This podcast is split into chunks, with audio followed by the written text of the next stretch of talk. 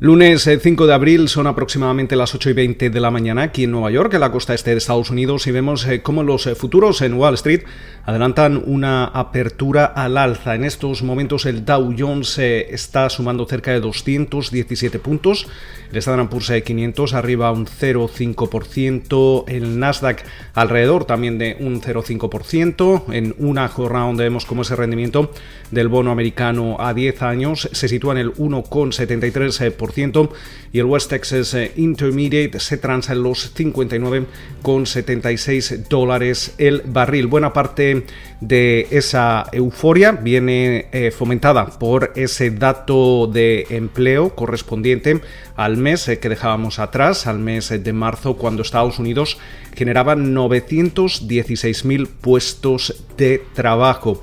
Veíamos cómo esa tasa de paro caía hasta alrededor del 6% y todo ello cotiza hoy dado que el pasado viernes eh, Wall Street cerraba sus eh, puertas y, no operaba, con lo cual por eso estamos eh, viendo esas subidas en un momento en el que todas las miras también están puestas en ese plan de infraestructuras del presidente Joe Biden.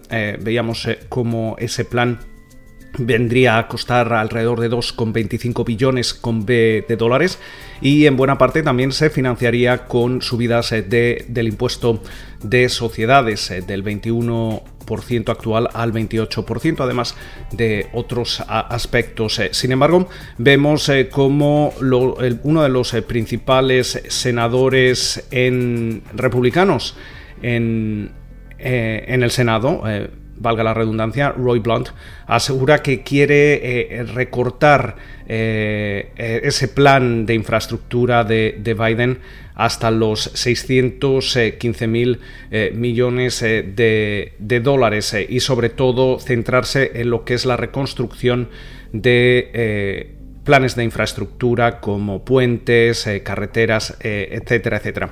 Eh, veremos a ver qué es lo que, lo que va a ir ocurriendo con estas conversaciones para ver cuál va a ser finalmente la forma que tome ese, ese plan, que recordemos también va a tener una, segunda pata que va a estar centrada más en, elementos sociales y que debería presentarse a lo largo de, este mes. Durante la jornada de, hoy también vamos a tener eh, referencias macroeconómicas, vamos a estar muy atentos eh, sobre todo al dato del PMI compuesto.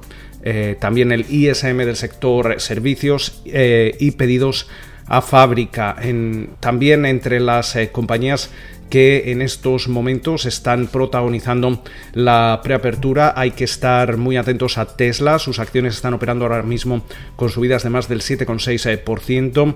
Parece que ha entregado o que entregó 185.000 eh, vehículos en el primer eh, trimestre.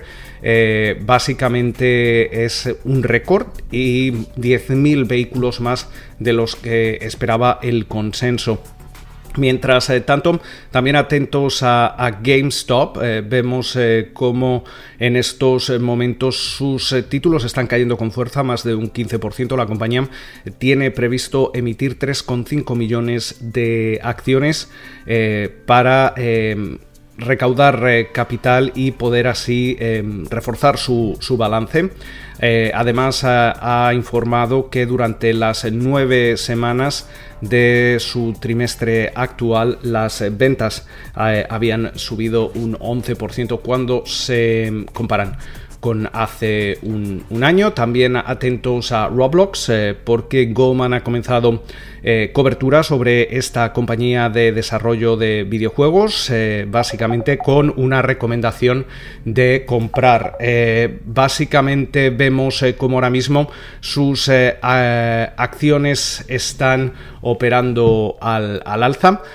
mientras tanto, también tenemos que tener en cuenta que esta semana vamos a tener que prestar también atención a esas actas eh, de la última reunión de política monetaria de la Reserva Federal, entre otros aspectos. Con lo cual, muchísimas eh, referencias para comenzar la semana.